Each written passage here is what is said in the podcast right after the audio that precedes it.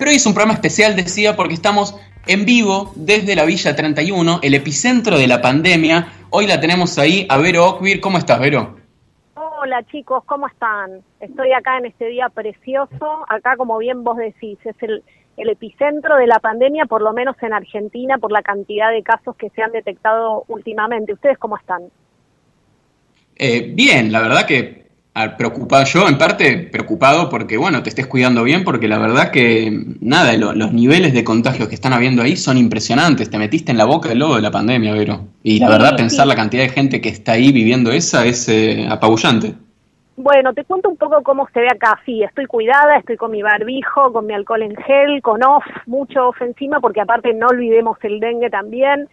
Eh, mira, la situación es dispar. En este momento, por ejemplo, estoy justo, no sé si alguien conoce el lugar donde hay una cancha de fútbol que otro era de tierra, ahora es preciosa con un césped sintético divino y me contaban recién algunos vecinos que tuvieron que soldar las puertas porque imagínate en un sábado como hoy radiante las ganas de meterse a jugar al fútbol eh, son impresionantes. Este lugar al que yo venía en un momento de mi vida bastante seguido era un hormiguero un sábado a esta hora por la cancha de fútbol, porque hay un centro juvenil, el centro juvenil Padre Mujica, porque hay una pequeña capilla, y ahora en este momento está desierto, desierto, o sea, se ve gente por ahí que sale un poquito de su casa, algún perro, no hay niños, no he visto casi niños, y eso que hoy era el día que se permitían las salidas recreativas según el documento, recuerdan, con los chicos, de hecho en todo mi trayecto hasta acá desde mi casa, no he visto esa situación como vimos por ahí en fotos en España, que salían con los chicos a copar las plazas, eso por lo menos yo mi, mi, es muy impresionista lo que digo, pero no lo he visto.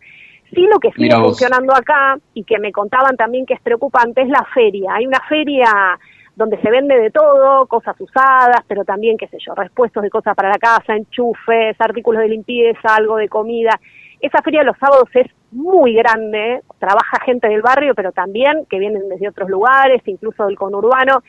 Esa feria está, digamos, a un décimo de lo que sería un sábado, pero está. Sí se ve a todo el mundo con su barbijo y da la impresión, lo mismo me parece que en los barrios porteños, de nuevo, digamos, es una, una visión muy pequeña que puedo dar porque es la que, la que tengo, pero pero da la impresión que, la, las distancias se respetan. Después vamos a hablar en vivo con algunos vecinos que nos van a contar un poco más cómo se fueron dando estas medidas de protección, porque parece que al principio era una cosa y luego se fue tomando un poco más de conciencia, ¿no?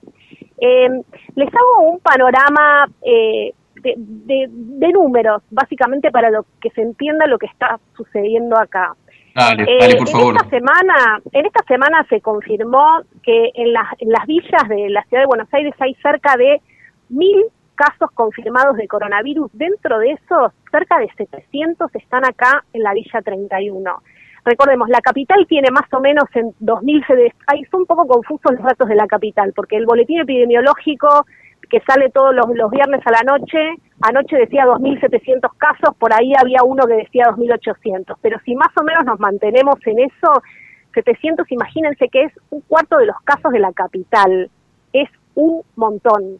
Em, de hecho, vos ves el mapita, porque en ese boletín está como bien explicado la situación barrio por barrio, decir que no es rojo el color con el que marcan los barrios, es verde, pero Retiro es verde botella, oscurísimo, porque hay mm. realmente mucha concentración de casos. ¿Por qué? Bueno, por varias razones.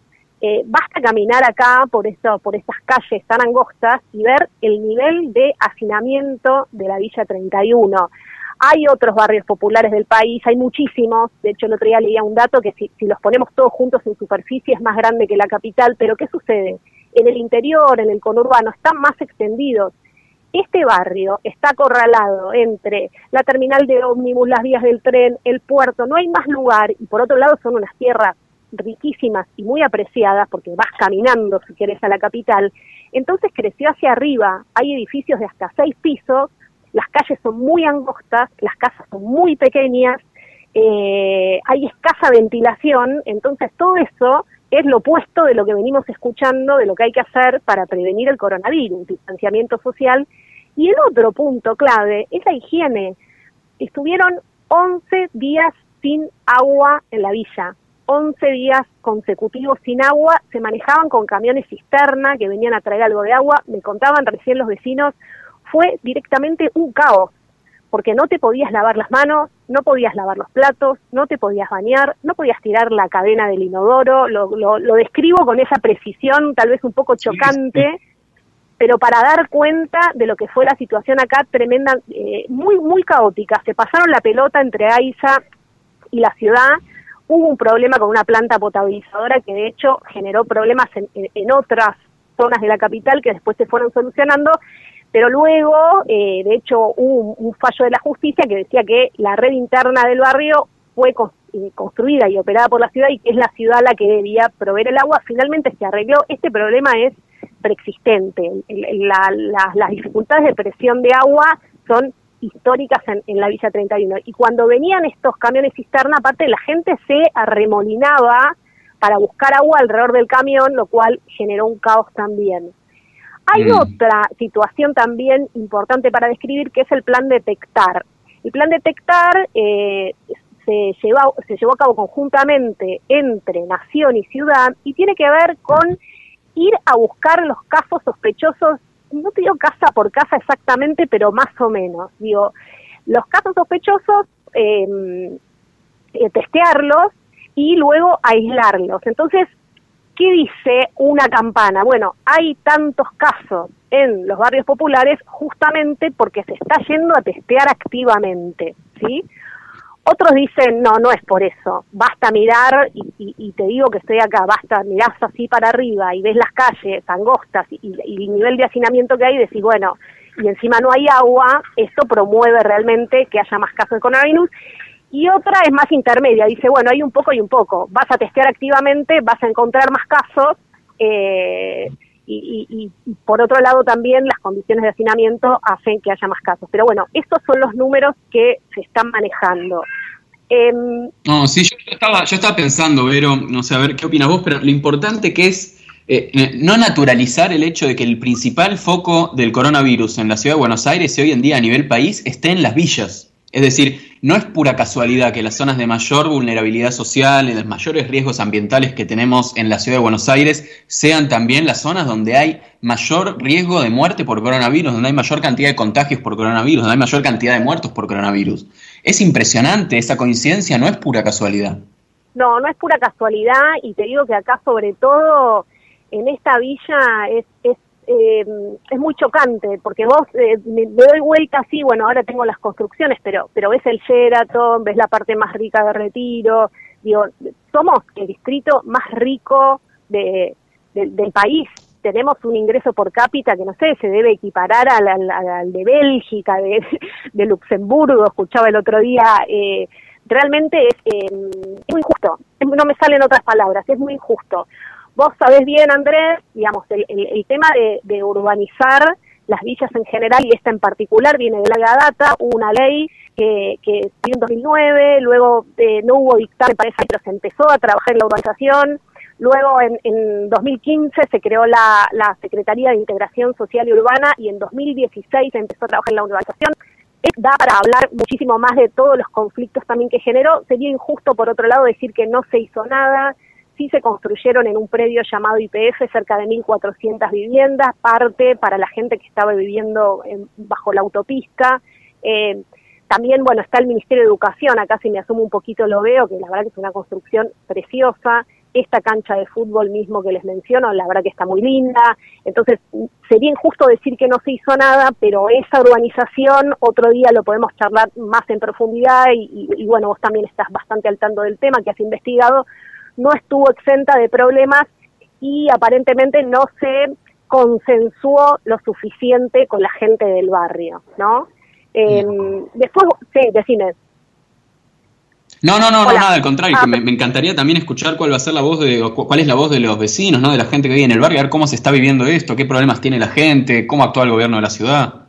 Dale, en un rato vamos a salir, te digo una cosa más, una cosa más y ya cierro y los dejo. Dale. Eh, al principio, no sé si recuerdan cuando, cuando empezó la pandemia, cuando, cuando empezamos a sentirlo más fuerte en, en, la Argentina, nos preguntábamos qué sucedería con los barrios populares y hubo una especie de claim que nos dejó tranquilos a todos que era aislate en tu barrio, ¿no? ¿Se acuerdan? Que era bueno, pero viven hacinados y capaz tenés que ir a buscar agua a una canilla que está a una cuadra de tu casa, entonces no puede ser que te digan quédate en el barrio y tenés que ir al, merendero a buscar tu ración de comida, entonces parecía que eso nos tranquilizaba el aislate en el barrio. Bueno, creo que estos números que tenemos hoy demuestran que el aislate en el barrio no alcanza.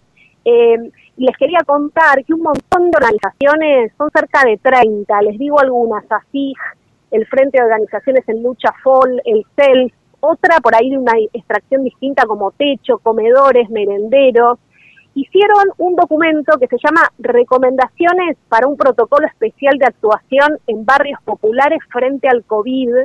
Eh, esto está circulando, de todas maneras, también hay un proyecto trabajándose en la legislatura para, frente a todas estas situaciones especiales y muy particulares de los barrios populares que les describía, tener un protocolo de actuación diferente. Les digo algunas de las cosas que contiene ese documento capacitar a fondo a referentes comunitarios, establecer canales de denuncia para conflictos porque hay casos de desalojo en medio de esta pandemia, reforzar raciones de comida y, atender mucho a cómo se distribuye esa comida, garantizar la vacunación y los controles para los chicos sanos y facilitar el acceso a Internet, eso es fundamental. La, la, gente no tiene plata, se queda sin datos en los teléfonos y capaz los chicos no pueden hacer sus clases virtuales, el que puede mínimamente trabajar desde la casa también se le complica y después, última, y con esto cierro, protocolizar todo lo que es la, actividad en comedores, más allá de dotarlos también, más allá de la comida, de los insumos, del alcohol en gel, de los barbijos y de todo lo necesario para seguir funcionando. Así que bueno, si les parece con esto los dejo y en un rato volvemos a salir charlando con, con una vecina de acá del barrio 31.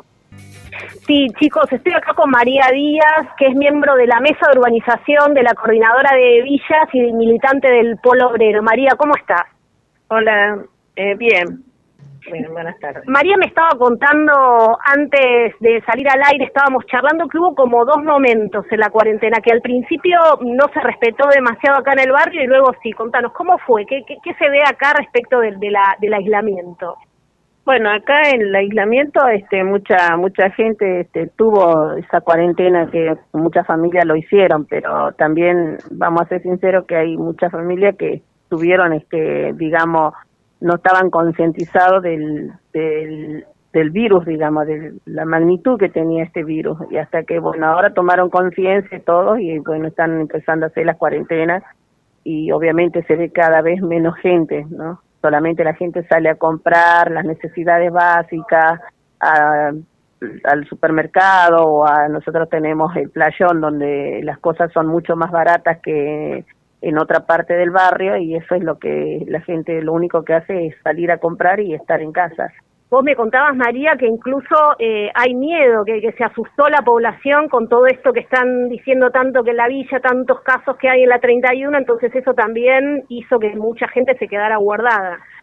Sí, eso también tomaron conciencia la gente que, viste, que eh, esto se, va, se iba expandiendo y se fue expandiendo a base de lo de la problemática del agua que tuvimos 11 días sin agua eso hizo que también esta problemática este se expandiera porque en realidad este la gente venía bien haciendo la cuarentena y tuvieron que romper la cuarentena a base de lo que no no había agua. Obviamente la gente tenía que salir a buscar el agua en, los camiones cisternas las motocisternas y bueno todo eso hizo que esto se fuera de, de desliz digamos de las manos de de cualquier vecino que estaba haciendo la cuarentena.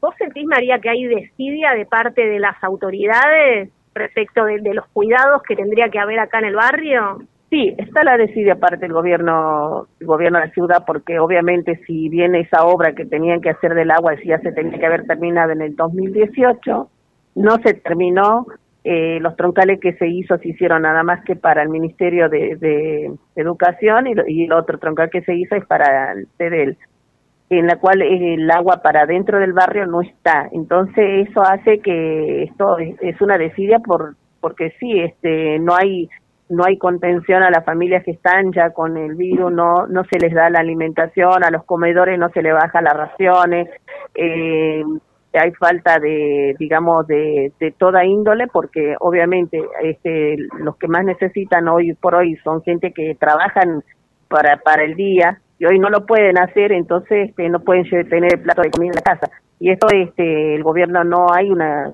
digamos, una contención de hacia las familias que necesitan realmente. y esto es una desidia total, que eh, un abandono total parte del gobierno de la ciudad.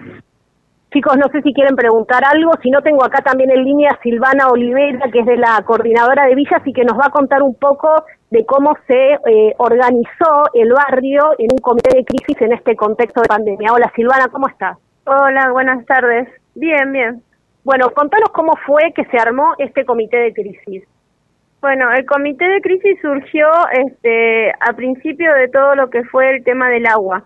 Nosotros nos juntamos, en el comité de crisis están todas las organizaciones del barrio, referentes políticos, comedores y merenderos asistidos y no asistidos por el gobierno de la ciudad. Se logró hacer un relevamiento en el cual eh, nosotros estamos solicitando la ayuda alimenticia para los comedores que no están asistidos por el gobierno de la ciudad. Exigimos al gobierno de la ciudad de que se pueda asistir a estos comedores ya que vemos que la pandemia hoy en nuestro barrio tenemos más de 700 casos positivos de COVID y se está expandiendo rápidamente. El tema del alimento es lo básico para que todas las familias puedan cumplir cuarentena en sus viviendas eh, y es lo que solicitamos. Después la higiene, el kit de higiene que ellos dicen y vemos en, en la tele, que salen hablando Larreta, Diego Fernández y Santilli, diciendo que tenemos el agua solucionado, de que ellos están entregando alimentos, de que se llevan los kits a las personas de higiene, cuando nosotros como organizaciones y desde el comité de crisis lo venimos reclamando y mostrando la realidad de que eso no sucede. El día de hoy tenemos obras en todo el barrio por el tema del agua, así que no es real que el agua está solucionado, no está solucionado, están rompiendo todas las calles para encontrar cuál es el problema porque ni siquiera ellos saben dónde está el problema del agua. Después, el tema de los alimentos, ellos dicen que están bajando alimentos. Nosotros no lo vemos como organizaciones porque somos nosotros los que asistimos a las familias con los alimentos. Después, eh, el tema de kit de higiene es lo mismo. Estamos solicitando de que se asista a las familias que tienen que cumplir cuarentena obligatoria porque tienen casos confirmados familiares que hoy en día están fuera del barrio aislados y ellos tienen que mantener la cuarentena en su vivienda. Mínimamente, si la ciudad no asiste a estas familias, nadie tiene alimento en su, en su casa para 15 días de cuarentena. Eso también es real. Nosotros exigimos que se asista a estas personas. Nosotros como organizaciones podemos tener la voluntad y lo hacemos porque lo estamos haciendo, pero no somos el Estado. Nosotros podemos ayudar hasta cierto punto, el Estado se tiene que hacer cargo y se tiene que hacer presente entre todas estas situaciones que estamos planteando escuchan chicos. Eh, sí, sí, sí, la verdad es desgarrador lo que están contando. Reitero por las dudas, eh, Diego Fernández es el, el, titular de la Secretaría de Integración Urbana, que estuvo muy cuestionado estas semanas en los medios, digamos, es visto como uno de los responsables de esta, de esta situación que describen acá las compañeras. Y bueno, no sé si quieren hacer alguna pregunta más, si no después vamos a volver a salir. Eh, estoy acá con, con estas mujeres que forman parte de la coordinadora de villas. No, por, mi parte, no sé vos, Fede, por mi parte no. Lo, que me interesa es que, bueno, que, sirva, aunque sea e, este momento de aire, no solamente para que se conozca la situación de la villa, sino para que quede claro cuáles son los principales reclamos que, están portando los vecinos y las vecinas para con el gobierno de la ciudad. Sí, bueno, me parece que eso quedó quedó claro recién. Eh, es fundamental el tema del agua, lo de las obras que describía acá Silvana es tal cual, se escucha, no sé si se escucha, están rompiendo todo. Sí, decime. La desinfección también, porque acá eh, nosotros no no no no, no tenemos la garantía de la Secretaría de Inclusión que debería encargarse de la desinfección de todo el barrio, tampoco, no se hizo, tuvimos muchos casos de dengue, muchísimos casos de dengue, porque sabemos que al ser un paro nacional, sabes que esto eh, está parado todo, los barcos, todo, y, es, y hay agua. Presentate porque no te presenté. Sí, eh, yo soy Nora Alessandra Flores, Vivo acá en la Villa no soy referente de la organización de Miles, Miles FTD, y bueno, y muchas, de muchos otros espacios más, pero bueno, estamos más acá en la mesa de urbanización peleando con el comité de crisis, peleando para que se asista a todo esto, porque la verdad que estamos totalmente a la deriva con lo que son las asistencias que debería dar el gobierno, ¿no? Y hablamos del caso de dengue. El caso de dengue, acá en el barrio tuvieron muchísimos vecinos ese caso de dengue, que no hubo ni siquiera el de la Secretaría una desinfección como tiene que haber. Tampoco del COVID, tampoco hubo... Entonces hay una cooperativa que con sus recursos que tiene y con las donaciones que hemos conseguido, eh, está haciendo la desinfección en el barrio. Por eso estamos circulando un, un, un, CBU para que puedan eh, ayudar a esta cooperativa que termine, porque en realidad no es que lo, tiene que hacer una sola vez, lo tiene que hacer todas las semanas, el mismo, para que pueda salir, porque no, no se puede combatir así. Y el barrio es muy grande. Así que bueno, esperemos que esto salga para todos y que algunos que reciban esta noticia nos ayuden. ¿Cómo podemos acceder? Ese CBU son muchos números, pero ¿dónde lo podemos buscar o me lo podés Eh, pasar está- después? Y... Sí, ahí te lo Ahí me lo van a pasar y yo después les voy a dar ese CBU, así lo, lo transmitimos al aire. Acá están diciendo, yo dije al principio en el informe 40.000 personas según el último censo que viven en la villa, pero acá me dicen, me corrigen que son 60.000. Somos muchos, dicen. Sí. Entonces, por, por más que parezca que, que, bueno, uno dice, ah, se ve gente, bueno, se ve gente porque hay mucha gente viviendo acá. Así que, bueno, con este panorama los dejo, en un rato volvemos a salir y voy a pasar ese CBU para los que quieran colaborar. Estoy acá con el padre Guillermo Torres, él es párroco de la, de la parroquia Cristo Obrero, de acá de la Villa 31, hace 21 años nada más ni nada menos. Y bueno, charlábamos acá sobre, justo antes de salir al aire, sobre cómo estamos viviendo estos dos meses tan tan largos. ¿Qué, ¿Qué es lo principal, Guillermo, que a vos te queda de estos dos meses de trabajo, donde a los curas les ha tocado esta tarea de un poco de organizar bolsones de alimentos, raciones de comida, pero también dar contención espiritual a, a la gente que vive acá en la villa? Así es, así es. Yo creo que todo esto que muchas veces no se veía antes, ahora a raíz de la pandemia se va intensificando y bueno, tenemos que redoblar la apuesta, ¿no? Es de, de acompañar como lo hacíamos siempre y comunitariamente, ¿no? Una comunidad organizada que acompañe a otros que están necesitando. Eso es propio de, de nuestros barrios, ¿no? Y bueno, la iglesia del barrio es eso, ¿no? Jóvenes, gente que con un gran amor, sin tener miedo a nada, ¿no? Eh, acompañar la necesidad concreta de nuestra gente, sea el alimento, sea una contención espiritual, sea lo que necesiten, ¿no? Este, y bueno, eso se redobló. Es algo que no es que uno nunca lo hizo, lo venimos haciendo hace años, pero la situación hace ahora que el esfuerzo sea mayor. Doy fe desde acá que tiene cara de muy cansado a pesar de su, de su barbijo, Guillermo. ¿Cuál es la dificultad más importante en estos días? La villa está en las noticias con sus 700 casos en, en, en todos lados. Desde acá adentro, desde que lo que vos ves todos los días, ¿qué es lo más difícil de afrontar? ¿Es la falta de trabajo? ¿Es que no hay alimento? ¿Fue el tema del agua? ¿Es todo eso junto? ¿Qué, qué, qué es lo pa- para vos lo más dificultoso? Bueno, es, es un cúmulo de cosas, como bien decís. Eh, por supuesto que lo del agua fue fatal, digamos, y es un, un problema de, de que ya se dio a luz, pero que es un problema de meses, muchos meses, eh, donde eh, se estaban haciendo las obras de urbanización y el problema del agua empezó hace ocho meses cuando empezaron a mudar la gente a las viviendas nuevas, el caudal de agua empezó a bajar y cuando conectaron al Ministerio de Educación, ¿no? Tremendo edificio. Ah, sí. Pero bueno, igual no debiera pasar eso porque se supone que el caudal de agua que trae ese troncal que viene de Salguero debiera abastecer a todo el barrio. Pero bueno, algo no estaba bien, no se hizo bien o no se hizo.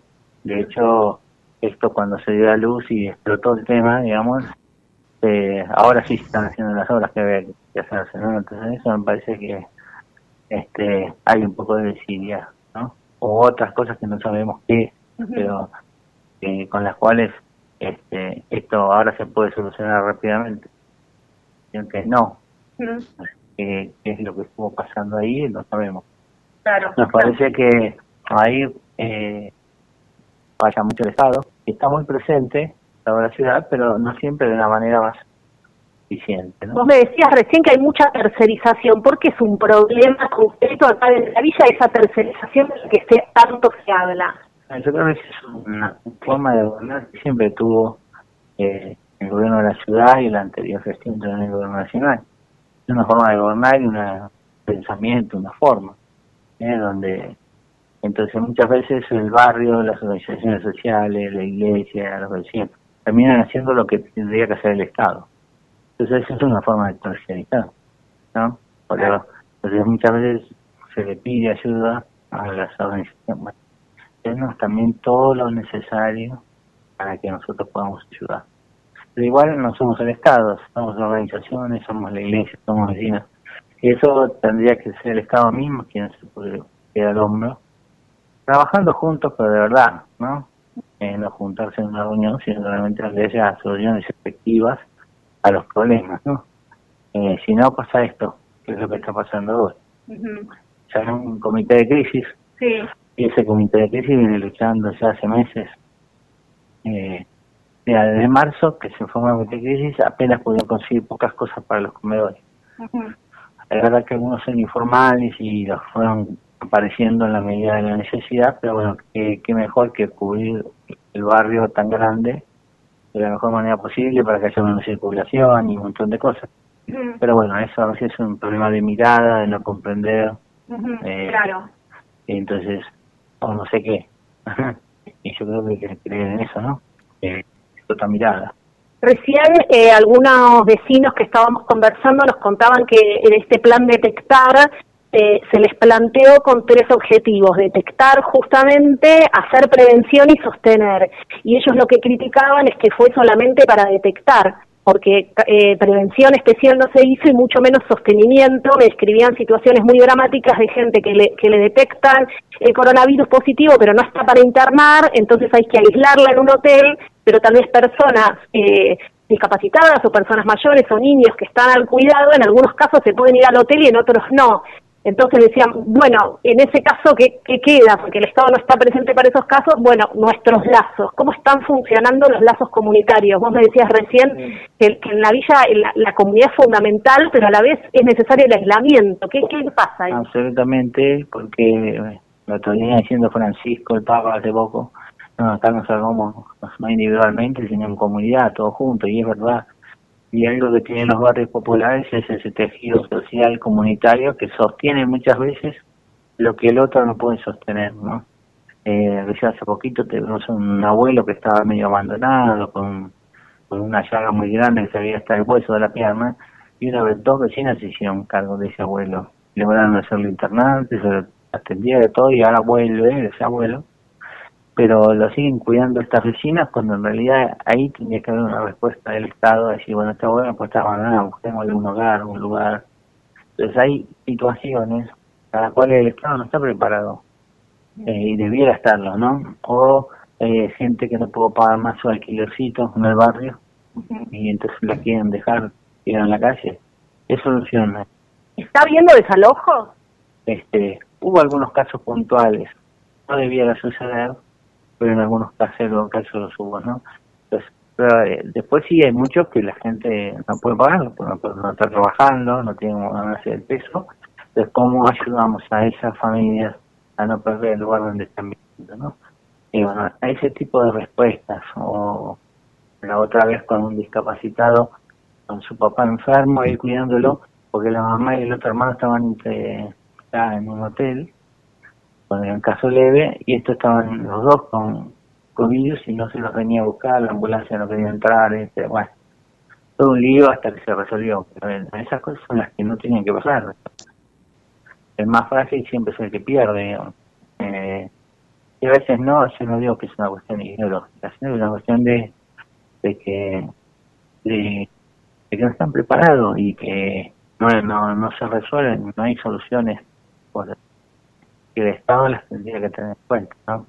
Por la villa decimos esta cuarentena se pensó en general, ¿no? Pero no se tuvo en cuenta los barrios populares, ¿no? Y bueno, en estas cosas se ven esa falencia. Y lo estamos viendo en los resultados, lo que nos describe acá Guillermo, no sé si se escucha bien, chicos, ahí. Sí, sí, sí, sí, claro. Ah, bueno. Bueno, eh, te agradezco, Guillermo. Quería ver eh, que también leyéramos, no sé si tienen ahí, se los pasé antes, el CBU que me pasaron antes las vecinas, que es para, para aportar dinero para, para lo que son las fumigaciones. De todas maneras me aclararon, después cuando, cuando terminamos la entrevista, un poco lo mismo que acá me dice Guillermo. Esto no es la solidaridad y al virus lo combatimos entre todos aportando en esa cuenta, sino que me recalcaron, lo estamos haciendo porque no lo hace el Estado, esto debe ser una función del Estado. Así que me parece que cerrando un poco esta cobertura especial que hicimos, eh, nos quedamos con esto, lo que lo que vimos, estamos viendo y leyendo en las noticias, se hace, se hace muy patente acá, desde el barrio. Y es necesario un abordaje especial para estos barrios y consensuado también con los vecinos, con las organizaciones, con los curas, con la gente que conoce realmente la problemática de este lugar. Así que, bueno, si les parece, los dejo. No sé si tienen algo más para decir o preguntar o cerrar. No, al contrario, Vero. Bueno, primero quería decir cuál es el, CBU. Lo digo así bien despacio, así la gente que nos está escuchando tiene tiempo de, agarrar una lapicera o anotar en el celular. El CBU para donar artículos de desinfección y alimentos es 029 00 414 8 ceros, es decir, 0000 0000 467-128. Después igualmente lo, difundimos por, por, otros medios, pero por acá pueden hacer donaciones de artículos de desinfección y alimentos para mejorar la situación del barrio 31, la villa 31. Yo por mi parte, Vero, te quería preguntar si tienes alguna reflexión final, algún tipo de impresión última que quieras dejar acerca de las entrevistas que estuviste teniendo ahí y un poco tu, bueno, tu cobertura. Sí, eso que les decía, fundamental la presencia del Estado, fundamental el abordaje especial teniendo en cuenta las características del barrio, basta caminar por acá para ver que el hacinamiento es real, da la impresión de que la cuarentena se respeta, esto que me decían, son ¿Se ve gente en la calle? Sí, por supuesto, pero son 60.000 personas que también tienen que salir a comprar, que también tienen dificultades porque, por ejemplo, tienen la tarjeta alimentaria y solo pueden ir al coto, entonces se concentra más la gente en el coto y no en la feria o hay ferias comunitarias que tienen precios más baratos, entonces, bueno, se concentra un poco la gente ahí, pero están con los barbijos, no es una situación de, de, no me importa nada en absoluto, eh, pero bueno, los casos están siendo realmente muchos, es preocupante y es importante mirar también a esta parte de la ciudad y como decía recién Guillermo, ¿no? Eh, no es nuevo esto. Esta, lo, que tiene esta pandemia, como en tantos otros aspectos, es que visibiliza cuestiones estructurales e históricas que vienen de muchos años. Así que bueno, con, con esa reflexión los dejo y si les parece cerramos. Dale, bueno, gracias Vero, la verdad, excelente tu cobertura ahí, además, bueno, espero que estés bien cuidada, bien embarbijada, porque bueno, además recordemos el riesgo que estás pasando vos ahí en un foco de tan altos contagios, es lo que están viviendo cotidianamente las 30.000, 40.000, hasta 60.000 personas que viven allá, según los distintos cálculos. Así que, bueno, cuídate, Vero, y gracias por esta cobertura, que la verdad impecable y me parece que fue súper interesante. Bueno, hasta la próxima, chicos. Los dejo entonces. Chau.